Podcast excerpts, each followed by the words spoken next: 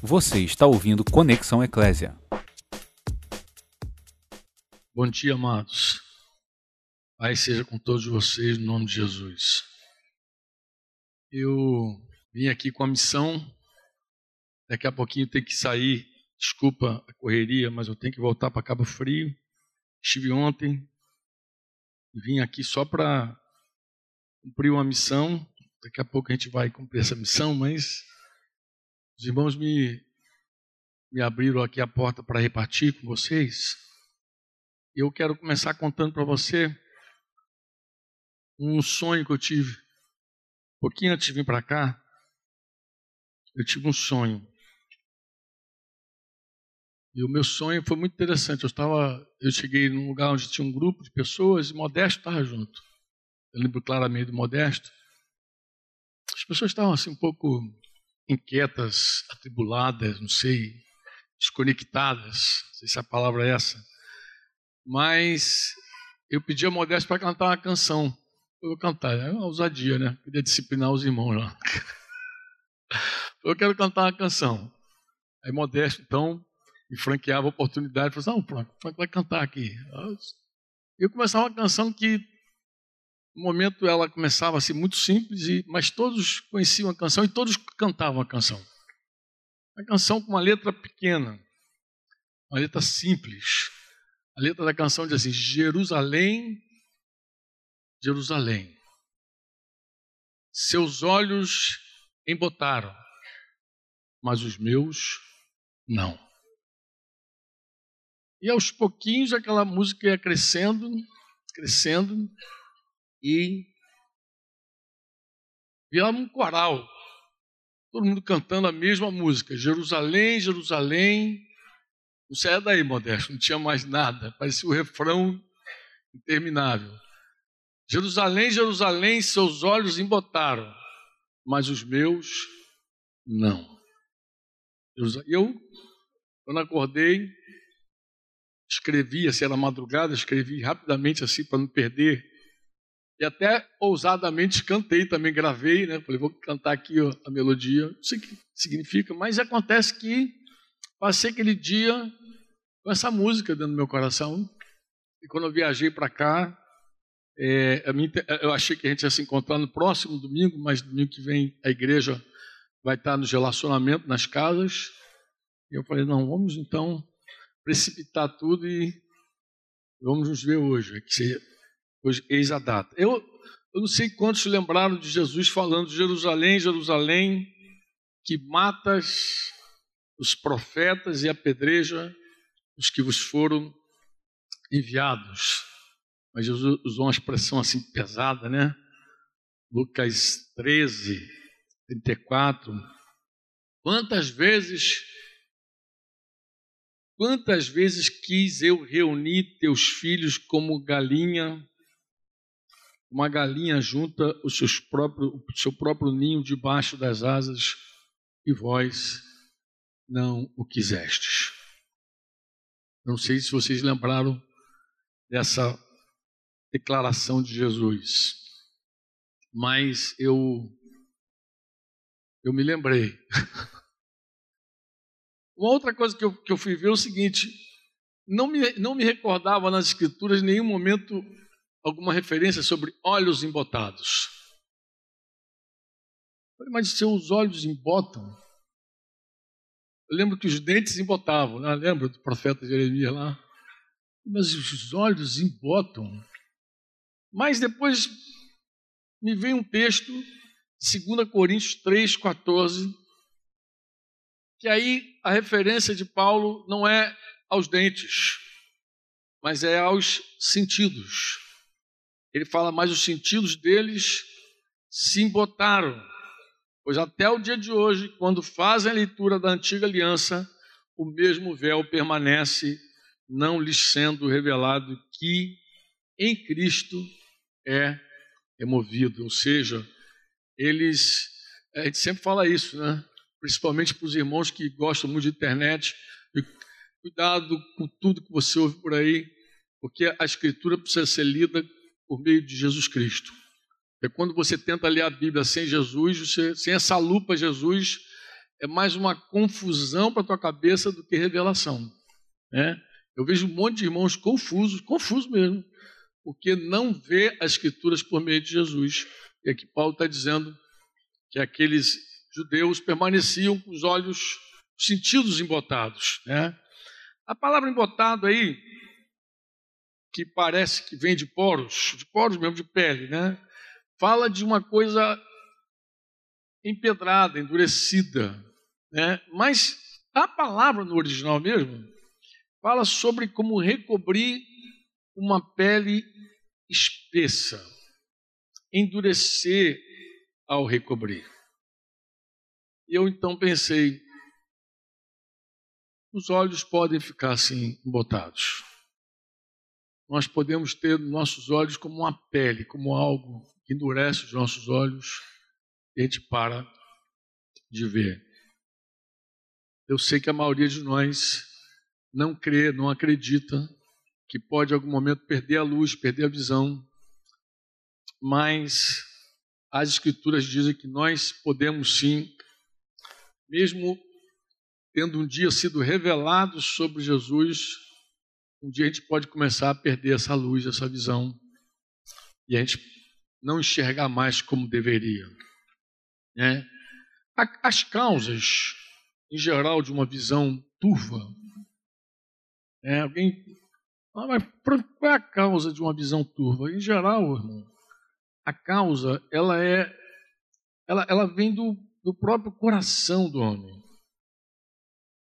A visão turva ela é resultado de coração. Eu queria ler com vocês Mateus 13, texto longo, mas é a explicação da parábola do semeador de 10 a 18. Mateus 13, de 10 a 18, que eu acho que ajuda a gente a entender.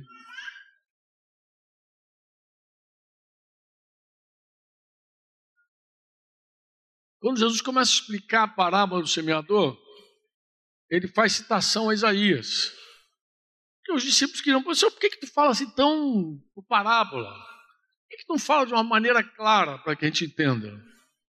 E ele explica por que, que a opção dele era falar de uma forma misteriosa, por parábola. Ele diz, a partir do versículo 10 do capítulo de número 13, então se aproximaram os discípulos e perguntaram: por que eles falam por parábola?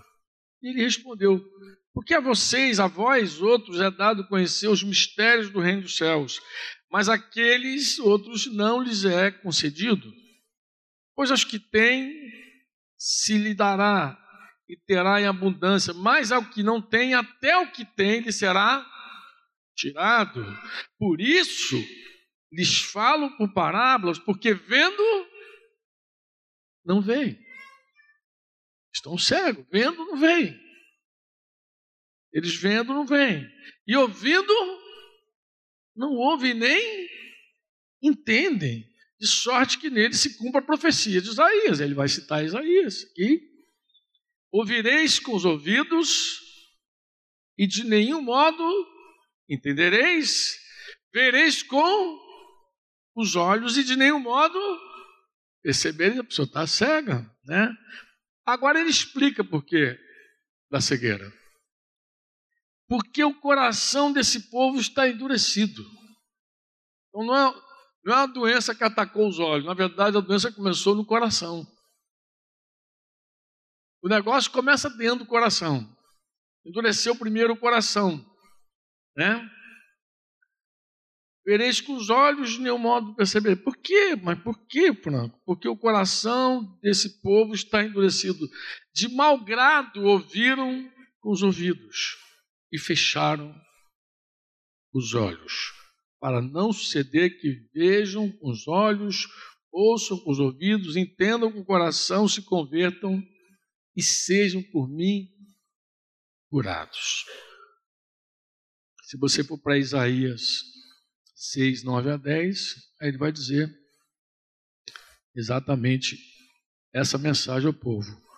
Ouve ouve não entendais. E ouvi, né? Vede, vede, mas não percebais. Torna insensível o coração desse povo, endurece-lhes o ouvido, fecha-lhes os olhos.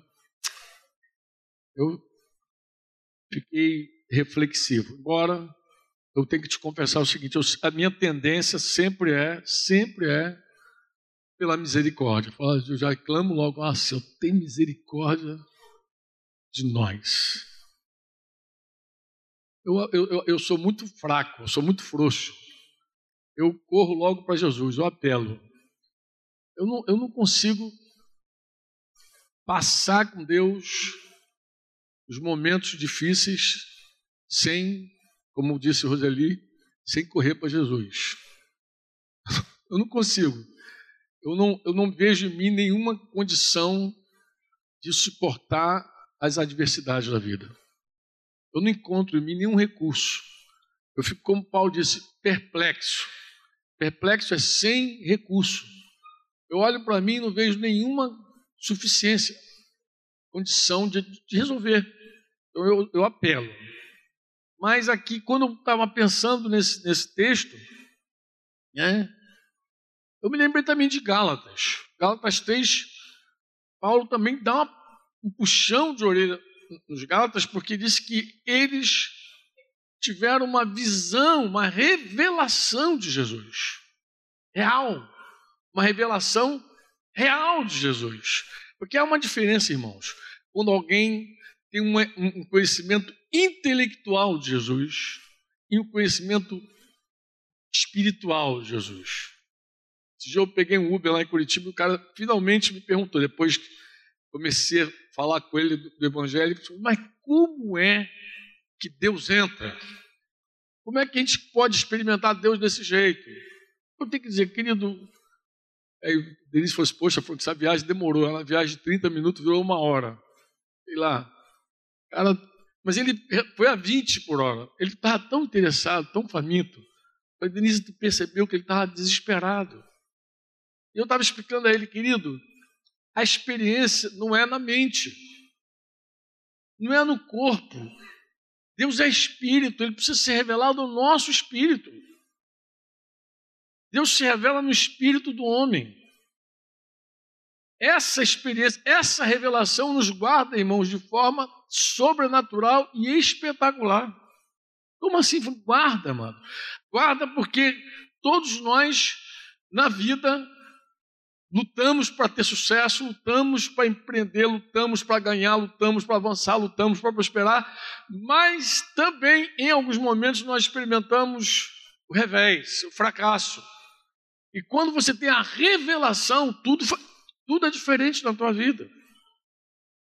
Se você não tem revelação, pode ser a tua última ceia. Literalmente a tua última ceia. Judas, a gente fala da, da última ceia, mas quem fez a última ceia realmente foi Judas Iscariotes. Sabe que é engraçado? Judas e Pedro, eles têm uma jornada semelhante. Ambos foram chamados pelo Senhor. Ambos caminharam com Jesus. Ambos. Ambos viram as maravilhas de Jesus. Ambos ouviram os ensinos de Jesus, experimentaram Jesus, conheciam a intimidade de Jesus, inclusive conheciam o lugar secreto de Jesus. Se, se Judas não conhecesse o lugar secreto de Jesus, não poderia vendê-lo. Então Judas entregou Jesus porque ele conhecia o esconderijo onde Jesus gostava de ir para orar e para ficar lá com os discípulos. Então Judas participou intensamente. Judas foi enviado por Jesus, Judas viu milagres, Judas voltou. Assim como Pedro. Por que, que um termina de forma trágica e o outro recomeça a vida? Mateus 6, a primeira vez que a Bíblia fala de, sobre igreja, Pedro tem uma revelação de Jesus. E, e que vocês, o que vocês dizem sobre mim? Tu és o Cristo, o Filho de Deus. E Jesus logo socorreu ele, falou assim: olha, não foi nem carne e nem sangue, não foi tua psique, não foi, teu, não foi tua inteligência, amado, não foi tua capacidade de chegar lá e que te trouxe essa. Foi meu pai que te deu essa revelação. Amado, olha, aquilo salvou Pedro, te garanto.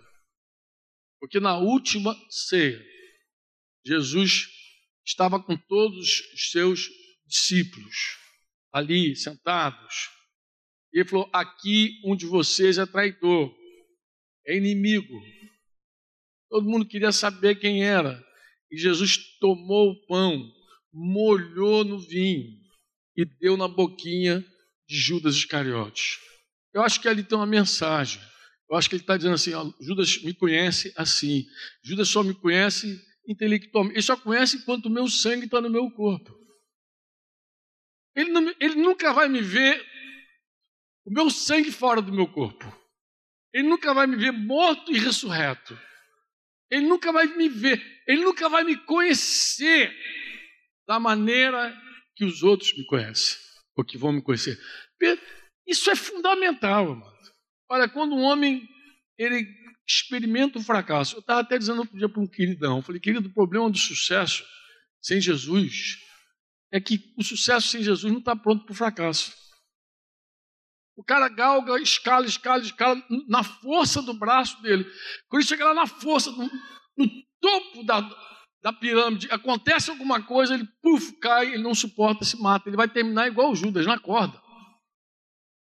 Ele vai terminar como Judas. Recentemente eu vi um caso de um pastor lá nos Estados Unidos que se, se matou.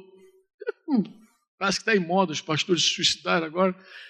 Mas depois eu vi uma história sobre esse pastor, ele fracassou. Ele tinha um ministério lá com, com adolescentes, coisa e tal. Eu estava nos Estados Unidos nesse momento que aconteceu a história, e eu fui olhando alguém e falou: ele, ele fracassou aqui é, com uma menina, um adolescente que ele cuidava. Ele, ele, tinha um grupo de jovens que ele cuidava, justamente dava aquela terapia para as pessoas vencerem seus temores, seus medos, lutarem contra o suicídio. E ele, quando fracassou, ele tufo. Mas não foi diferente com Judas. Judas também se matou. Não foi diferente com Aitofel também. Se matou. O Saul. Tem uma lista de suicidas na Bíblia.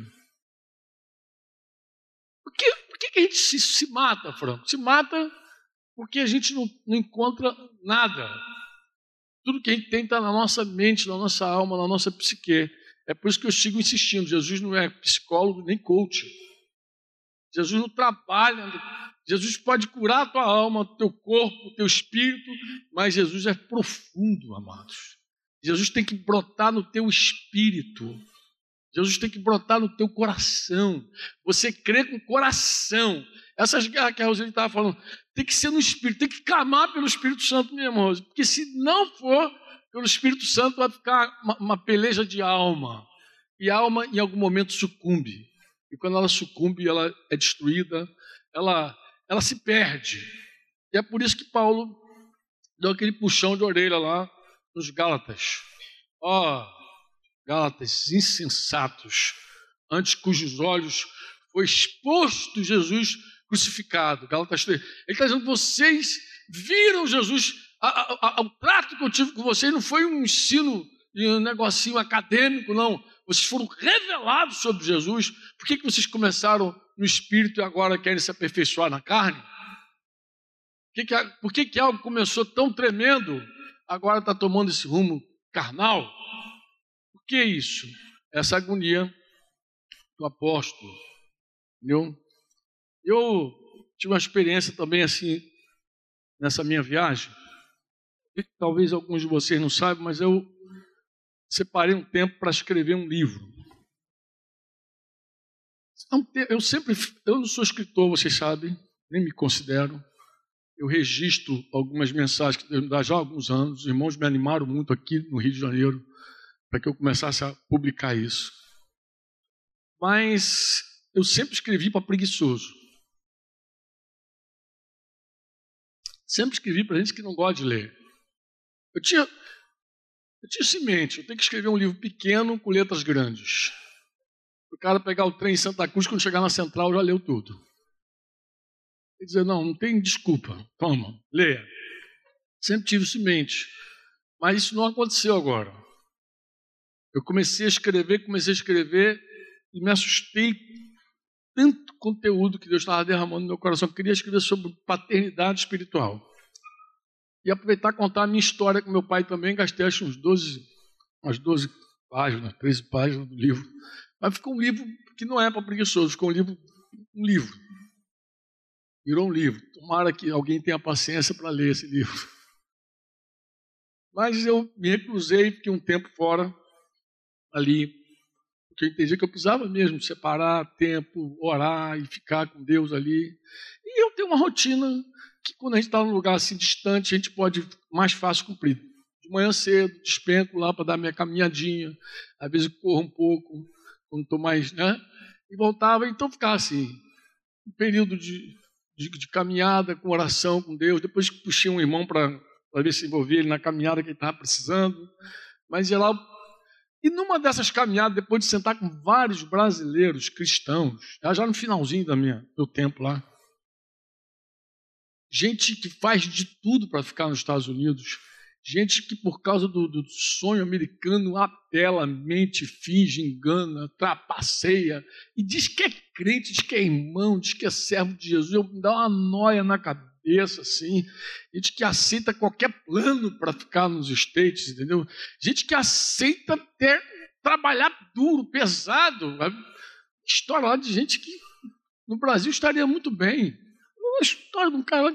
Quantos caras ganharam? Ganhava 20 pau no Brasil, saiu para ser operário nos Estados Unidos. O outro era médico, estava na faxina lá, o outro era enfermeiro. Meu Deus, Jesus amado. Estudou para quê, cara? Assim, essas histórias, ah, tem um casal de irmão que quer se divorciar. Como assim, para casar de novo, para ter o green card? Meu Deus do céu. Tudo que é loucura que você imagina. Eu vinha assim, irmãos, eu vinha numa agonia. Olha, eu vou falar para vocês, eu vou falar, oxalá o Espírito Santo te convença do que eu vou dizer. Eu vinha numa agonia de alma. Um desses dias eu estava caminhando de manhã e não, tá, não foi a minha melhor caminhada. Eu vinha clamando a Deus e desesperado com Deus. E eu, onde eu fico hospedado é um lugar muito bonito, de gente muito rica. É um condomínio espetacular as mansões, mas eu já passo olhando assim e eu oro por aquelas pessoas. Inclusive, Deus tem me dado uma porta lá, uma família colombiana, que eu proclamo lá para essa família. Mas, amados, eu estava tão agoniado já. Eu falei, Senhor, por que, que os meus irmãos são tão cegos? Por que, que eles ficam fascinados com essas coisas? Por que, que meus irmãos vêm para cá e eles ficam como. E são nossos irmãos. Vocês concordam ou não? Vocês têm dúvida? Tem alguém tem dúvida que é irmão ou não? Tem dúvida? Tu tem dúvida, né? Tu acha até que não é irmão, né? Mas é, irmão. Em algum momento tu acha que Paulo desconsiderou a igreja de Corinto lá, que todos aqueles problemas, aquela lista de problemas da igreja de Corinto? Tu acha que em algum momento Paulo falou: Isso não é a igreja de Deus, isso é um, clube de regatas Flamengo. Sabe que tu acha que foi assim? Não, é a igreja de Jesus, com todos os seus problemas, é a igreja de Jesus. Pô. Não deixa de ser igreja, porque está cheio de problema. Eu vinha naquela agonia dizendo, meu Deus, por que, Senhor? Que fascinou a gente? Por que, que as pessoas andam cegas? Eu vinha assim naquela agonia, e eu creio que Deus falou no meu coração. Que eles estavam fascinados, a palavra fascinado que Paulo usou ali é enfeitiçado no original é enfeitiçado. Podia ter sido traduzido assim: Quem vos enfeitiçou? E eu pensei assim: por que, que as pessoas ficam tão maravilhadas com esse país? Por que, que as pessoas fazem qualquer coisa para ficar aqui? E aí me veio uma resposta. Eu, juro, eu creio que Deus me falou. De verdade. Eu creio que Deus falou comigo. Eles estão assim porque eles perderam a revelação, não viram. Só uma gente, olha, só tem uma maneira de a gente não ficar fascinado com nada. É ver Jesus, de verdade. Estou falando sério com você. Ó, se alguma coisa te fascina, te feitiça, ah, que lindo demais, eu tenho que. Cara, tu precisa ver Jesus. Você não viu Jesus ainda. Se tem um negócio que te pira, que tira o chão de você, você precisa ver Jesus Cristo. Ninguém se compara a Ele. Até umas músicas que eu, que eu ouço, assim, que eu culto, de cara, que música espetacular. Tem, música, tem uma música que eu virou quase assim, que eu dava quase loop nela. Né? Só ouvia, só ouvia essa música. Eu passei um tempo ouvindo essa música do vocal livre uma música, acho que cantaram aqui no coral aqui um tempo, tudo que eu vivi. Quem se lembra? Não que eu seja tanta coisa, sou um grão. Sidão. Tem um coral aí, pode até cantar. Todas as. Todos os. Ver. Levo comigo os abraços que ganha. Ah, tem até ali, dentro ali. Mas se tiver que resumir, definir uma só palavra, resumir a minha história numa só canção, se dessa vida eu levar é Cristo. Amados, quando alguém vê Jesus, não tem mais nada. Não há nenhum fascínio. Se alguma coisa te, te faz vibrar, se você acha que está faltando alguma coisa na tua vida, algo está errado contigo. Ah, sabe aquela pessoa que diz, ah, está me faltando, você precisa se converter. Eu sinto que está faltando alguma coisa, tem que nascer de novo. Porque quando Jesus é exposto diante de você, quando você vê a glória de Deus, quando você tem revelação de Jesus, nada, sabe que é nada? Nada mais te enche os olhos. Nada. Não tem nada capaz de encher os olhos teus. Não tem como. Que negócio último negócio, a última novidade, nada te interessa, só Jesus. Eu sei que parece uma loucura, mas esse que é um xarope esse cara, esse cara é chato de manhã, de tarde, de noite, só mas não tem nada além de Cristo. Sabe o que é nada? Nada. Nada, nada de verdade, eu digo nada. Nada, Roseli, nada. O, o Senhor, Ele nos prova de maneiras espetaculares. Ora, nos deixando passar momentos de profunda angústia, tirando o chão do nosso pé, nos deixando passar por tribulações que a gente nem imagina, ora apertando, ora esvaziando, ora humilhando, ora até sendo perseguido. Mas em todas essas coisas, disse Paulo, a gente não é angustiado, a gente não é destruído, a gente não é desamparado. A gente passa, porque tem que passar. Porque às vezes, nessa condição que a gente está humilhado, quebrantado, é que a gente vai de verdade correr para Ele. Porque tem a hora que está tão sem recurso, mas tão sem recurso, quem diz só o Senhor para me ajudar. Essa dor, esse sofrimento, essa tribulação, é só Deus que me ajuda. E aí muita gente passa e vence. Tinha uma igreja lá na Ásia que Jesus falou para ela: Eu conheço a tua pobreza, mas tu és rico. Tu é rico. Na ausência, no desespero, ela foi para o Senhor. Mas também o contrário prova. A riqueza prova, a abundância prova, a beleza prova, a força, o vigor. Tudo isso também prova a pessoa. E tem gente que nessa hora da, do sucesso, da promoção, se perde. E aqui tem um exemplo muito interessante que promove cegueira. O que, que promove cegueira, Franco? A autossuficiência morna. Apocalipse 3, 15, 17. Promove cegueira, sim. Você está lá. Vamos ler Apocalipse 3. Conheça as tuas obras que nem és frio e nem quente, você é morno. Olha só a tua condição. Quem dera fosse frio ou quente, assim porque és morno e nem és quente nem frio, estou a ponto de vomitar-te da minha boca, pois dizes: o que, que aquela igreja cria? E dizia: Estou rico, abastado, não preciso de coisa alguma, nem sabes que tu és infeliz. Sim, miserável, pobre, cego. Não está vendo nada. Você não enxerga. Você não vê e não se vê.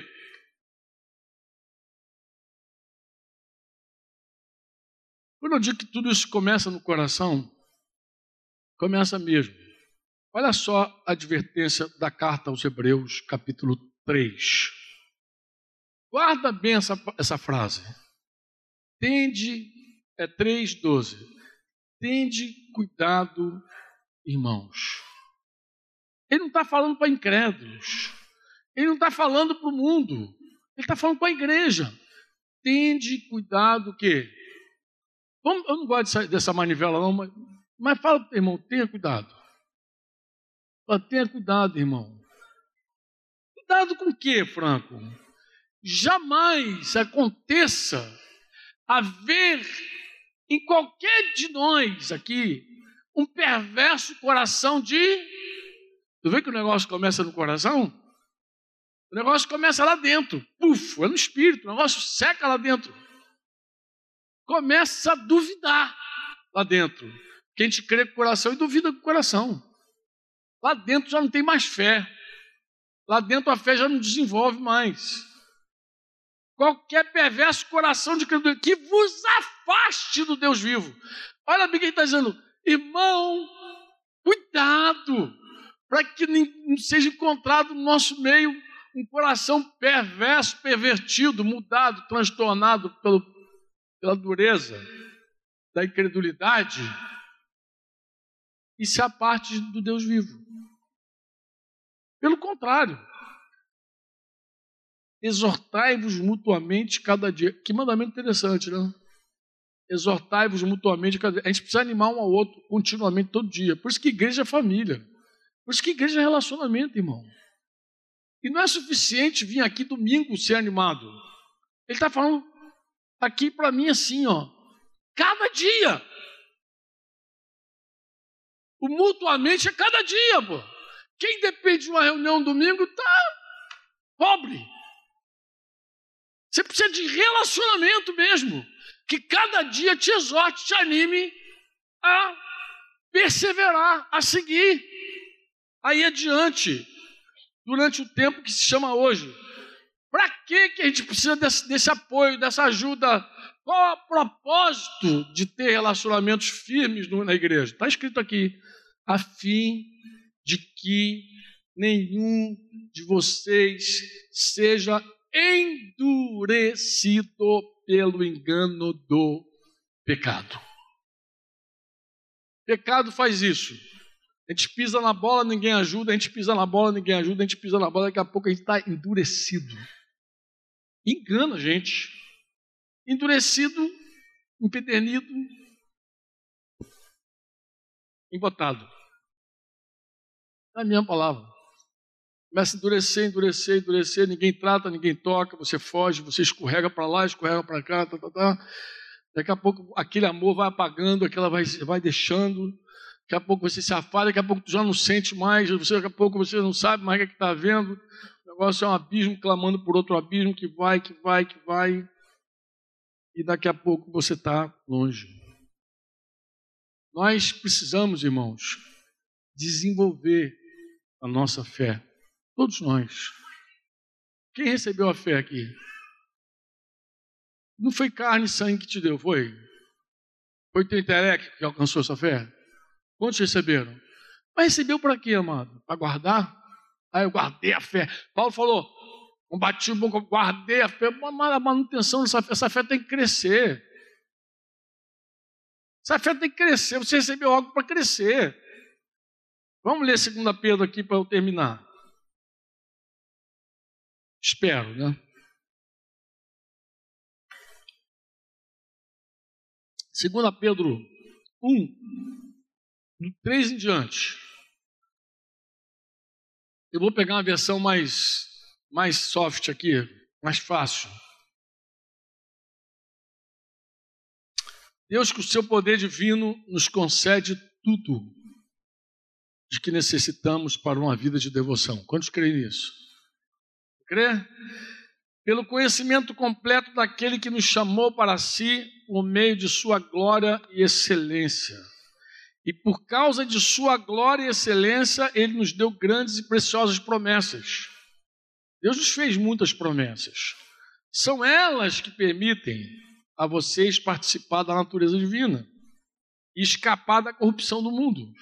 Então a gente, na busca das promessas de Deus, não do sonho americano, American Dream, não esse, mas das promessas que Deus nos fez. Deus nos fez promessas. Quantos receberam promessas do Senhor aqui? Quantos receberam mesmo? Acolheu?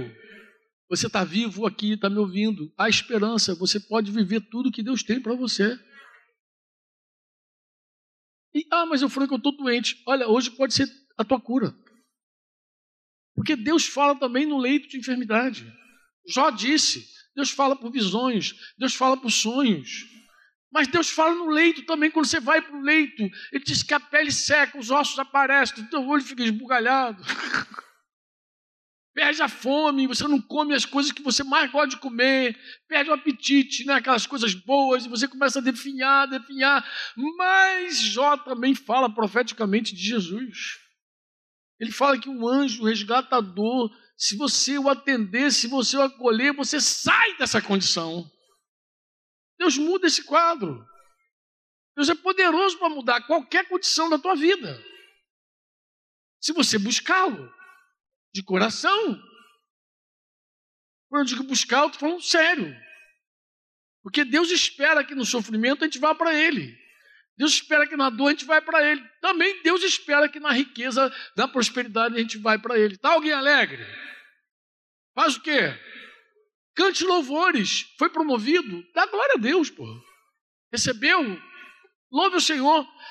Louve o Senhor. Faz culto de ações de graça. Vai teu, dá teu jeito. Arruma um jeito de dizer: Deus é bom, pô.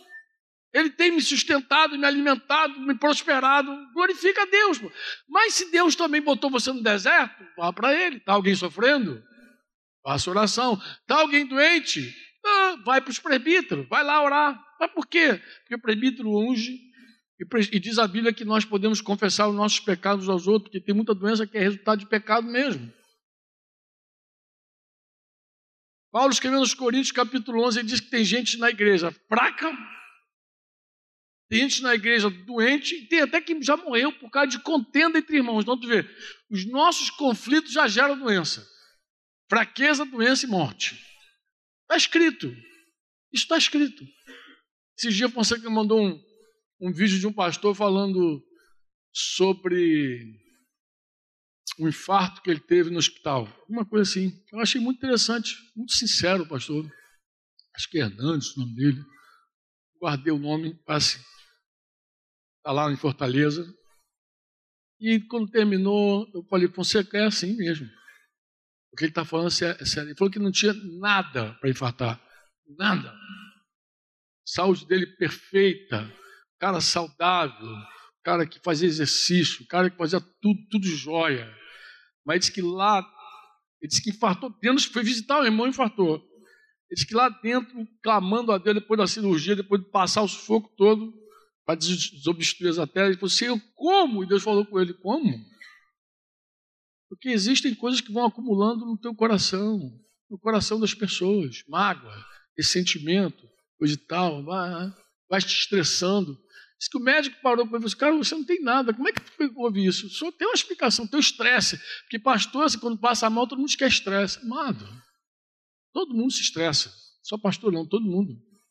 Mas Deus espera que todos os nossos problemas, todos, sejam resolvidos nele. Deus não, ó, escreve como eu te falar. Você está passando um problema?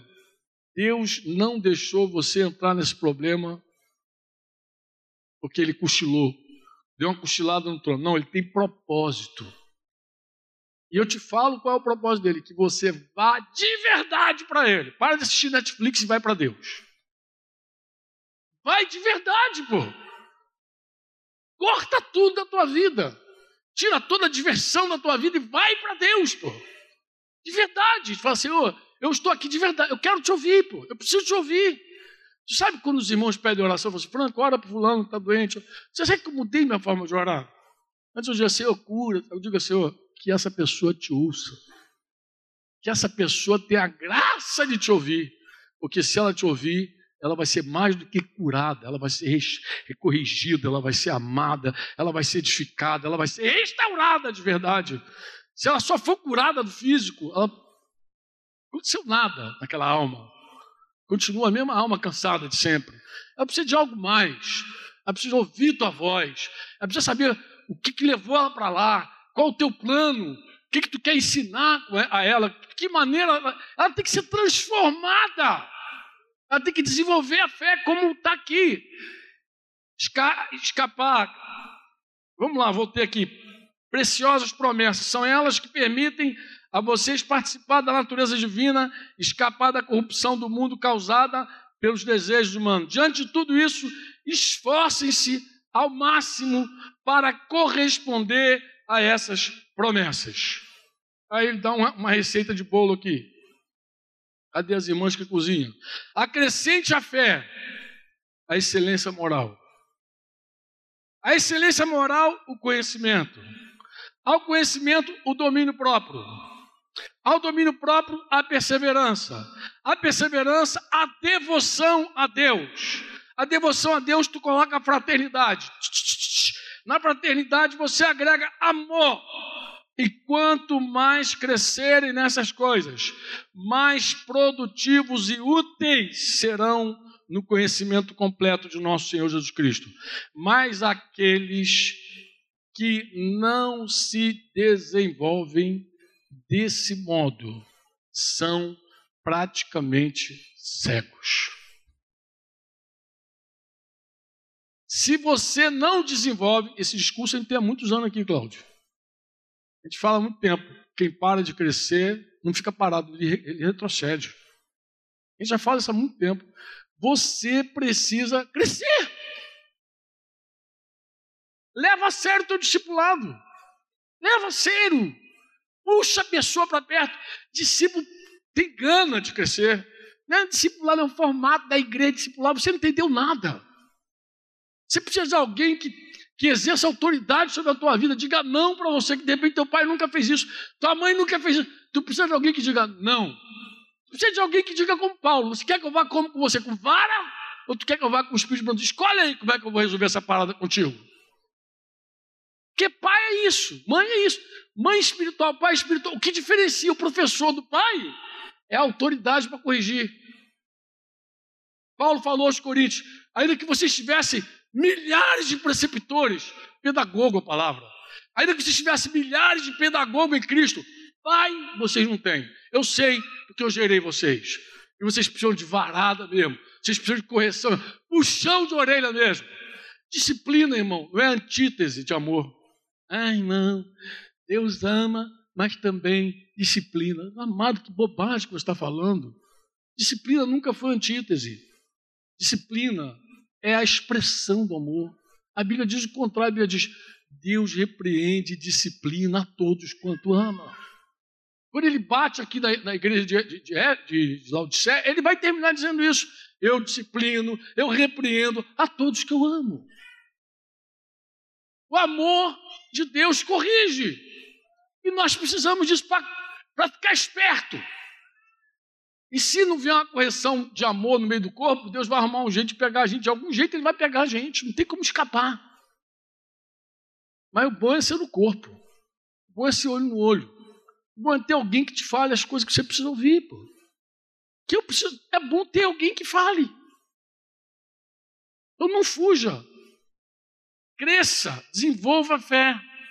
Porque quem Olha o que ele diz: aqueles que não se desenvolvem desse modo são praticamente cegos, vendo apenas os que está, ele só consegue ver o que está perto, se esquecem dos que foram purificados seus antigos pecados. Por isso, irmãos, trabalhe ainda mais arduamente para mostrar que, de fato, estão entre os que foram chamados e escolhidos. Façam essas coisas e jamais tropeçarão. Assim, sua entrada no reino eterno de nosso Senhor e Salvador Jesus Cristo será acompanhada de grande honra, será amplamente. Está escrito, amado. Tu crê? O coração já é incrédulo, ou já não crê mais. O pecado te enganou de tal maneira que não consegue mais nem crer. A tua fé está daquele jeitinho, quando se ela não vir, que ouvir e cria, ou já está endurecido.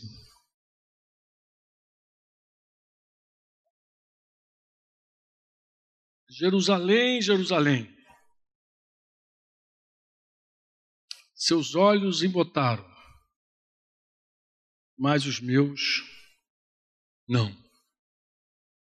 Eu sei que quando a gente está morno, frio, a gente pensa que uma estrutura nova, uma igreja nova, um discipulado, não sei lá, que a gente pensa tanta bobagem para resolver o nosso problema, nosso esfriamento.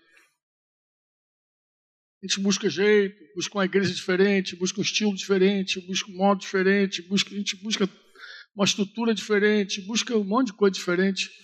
Mas, amado, nós precisamos é do calor de Deus. Não tem nenhuma estrutura, nenhum método, nenhuma forma de fazer igreja, ver igreja, que nos dê calor, que não seja o próprio Deus. Ele, ele, ele é o fogo que a gente precisa. Por isso que quando a Rosa dizia, eu chamo o Espírito Santo, ele, quem vai resolver esse problema, se não o Espírito Santo? Ele é que nos aquece, ele é que nos enche, ele é que nos acalenta. Se está morno, ele esquenta, se está frio, ele esquenta. É ele, não é outro, é ele. É ele no meio da igreja, é ele no meio dos relacionamentos, é ele por meio da escritura. Ele na oração sozinho, ele na oração comunitária, é ele, o tempo inteiro ele. É ele por meio dos dons espirituais que os irmãos exercem. É ele na mensagem, na palavra que chega e toca o coração e diz: ah, meu coração queimando, está queimando. Enquanto ele falava, meu coração queimava. Glória a Deus, é ele que faz isso. Não é outro que faz isso, é ele. É Ele. Nós não temos nenhuma outra solução fora dele. Não, não há. Não há. Quando ele repreende a igreja, ele diz, ele diz assim: Eu aconselho a comprar de mim, de mim, ouro purificado pelo fogo. Então será rico. Compre também roupas brancas, para que não se envergonhe de sua nudez. E colírio para aplicar os, os olhos, a fim de que, a fim de chegar, talvez esse colírio quebra essa, esse problema dos olhos aqui. Os olhos estão embotados, mas Jesus tem colírio para esse olho embotado. Ele vai pingar lá e o troço vai voltar, vai perder aquela pele grossa, aquela coisa que encobria, vai voltar a ver. Eu corrijo e disciplino aqueles que amo. Por isso, seja zeloso e arrependa-se. Preste atenção. Estou à porta e bato. Se você ouvir minha voz e abrir a porta, entrarei e juntos faremos uma refeição como amigos. Cearemos mais uma vez. Você de repente está achando que esse teu problema é que Deus te esqueceu e eu vim aqui para te dizer que o teu problema é Deus batendo na porta. Jesus não esqueceu de você. Deus é fiel, mesmo quando somos infiéis. Ele não te abandonou e se depender dele, ele não te abandona nunca. Nós é que deixamos o Senhor, nós é que excluímos o Senhor, nós é que fechamos a porta para o Senhor. O Senhor não. O Senhor, quando está do lado de fora, ele bate na porta de novo. Tu já pensou no negócio desse? Tu excluir alguém da tua comunhão e a pessoa insistir contigo e bater. Ei, aí eu vi aí, estou aqui. Se você abrir, ouvir minha voz, abrir a porta, a gente vai de novo ter comunhão. De novo. Nada se compara na vida de um cristão, nada, ao tempo que ele tem com Deus de verdade. Para tudo. Tira as diversões. Aproveita que o negócio está tá ruim, ou sei lá, tá bom. Não sei que, como é que está para você. Vai para Deus. Se está bom, vai para agradecer. Vai para louvar. De repente tu tem aquele violãozinho que você tocava lá escondidinho. Toca de novo para ele, quer ouvir tua viola. Quer ouvir tua voz. Ministra o Senhor. Vai para ele. Vai estar com ele de novo. Ele quer ter comunhão, ele quer se revelar, ele quer falar coisas que ninguém é capaz de falar contigo. Ninguém. Ele quer te dar caminhos. Ele quer se revelar cada vez mais para você. Franco, não estou vendo nada. Mais uma razão para ir para ele. É ele que vai, ele que tem o colírio para os nossos olhos. Você diz amém?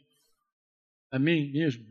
Irmãos, essa é a palavra que eu tenho certeza que Deus colocou no meu coração para repartir hoje. E eu sei também, eu tenho uma outra certeza, que se hoje, hoje, você ouvir a voz do Senhor,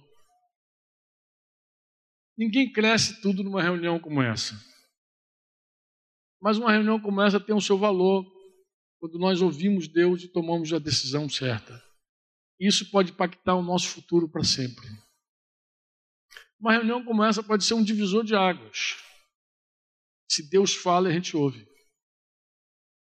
É aquilo que eu falei. A gente ora para curar, mas é melhor ouvir do que ser curado. A tua graça é melhor que a vida. É melhor saber o que, que Deus está fazendo, o que, que Ele quer. É melhor conversar com Ele. Um toque não é suficiente, de verdade. Se você pode ter mais dele do que um toque. Ah, eu quero um toque. Que toque, irmão? Toque tu vai ter muito mais do que toque. Ele, tem, ele quer habitar em você, ele quer falar com você, ele quer te instruir, ele quer te encher, ele quer te ensinar, ele quer te explicar o que é está vendo, ele quer falar, ele quer ter comunhão contigo. Quer bater papo com um amigo, conversa. Aclarar toda, tirar essas nuvens negras todas da tua cabeça. Ele quer você para ele. Ele quer você para ele. Então, se você ouvir hoje o Senhor, eu sei que também pode impactar o teu futuro para sempre. Eu sei que isso pode mexer profundamente no teu destino. Judas Iscariotes caminhou com Pedro lado a lado. Tiveram jornadas bem semelhantes, mas destinos bem diferentes. Deus quer que você recomece Deus não quer o suicídio ministerial na tua vida. Eu não quero. Eu não quero que você acabe. Eu não quero que você se esconda. Deus quer que você recomece. Se está ruim, se caiu, se parou, se deu errado, recomeça. Se você tem revelação de Jesus, fala, recomeça. Recomeça. Não sucumbe. Não aceita esse negócio de encobrir, te apagar. Recomeça. Tem alguém hoje aqui que quer recomeçar com Deus? Fala, Franco, eu vim aqui hoje e eu sei que eu preciso recomeçar. Tem alguém assim nessa condição? Não, se tem, porque eu queria orar. Eu quero terminar orando, orando por você, porque se a Bíblia diz que está sofrendo, nós devemos orar. Se tem, fica de pé. Você está aí. Aí tem dois, tem três, tem três pessoas que querem recomeçar. Você sabe que você precisa recomeçar com Deus. Está confuso, está turvo. De repente você está dizendo assim: Eu não consigo ver nada. Está tudo tão escuro. Eu vi um rapaz dizer isso esses dias. Está tudo tão. Rapaz, não, um homem, né? Olha, tem cara de rapaz, mas é um homem. Ele falou assim: está tudo tão escuro, Franco. Eu não sei para o que fazer. Eu falei, mas você sabe para quem ir. Eu falei, você sabe para quem ir. Talvez você não saiba para onde ir, mas você sabe para quem ir. Talvez você não saiba onde você tem que dar o próximo passo, mas você sabe para quem você deve ir. Porque te foi revelado um dia. Isso te foi revelado um dia. Que você precisa ir para Ele. Você sabe quem é Jesus? Sabe ou não sabe? Vamos orar?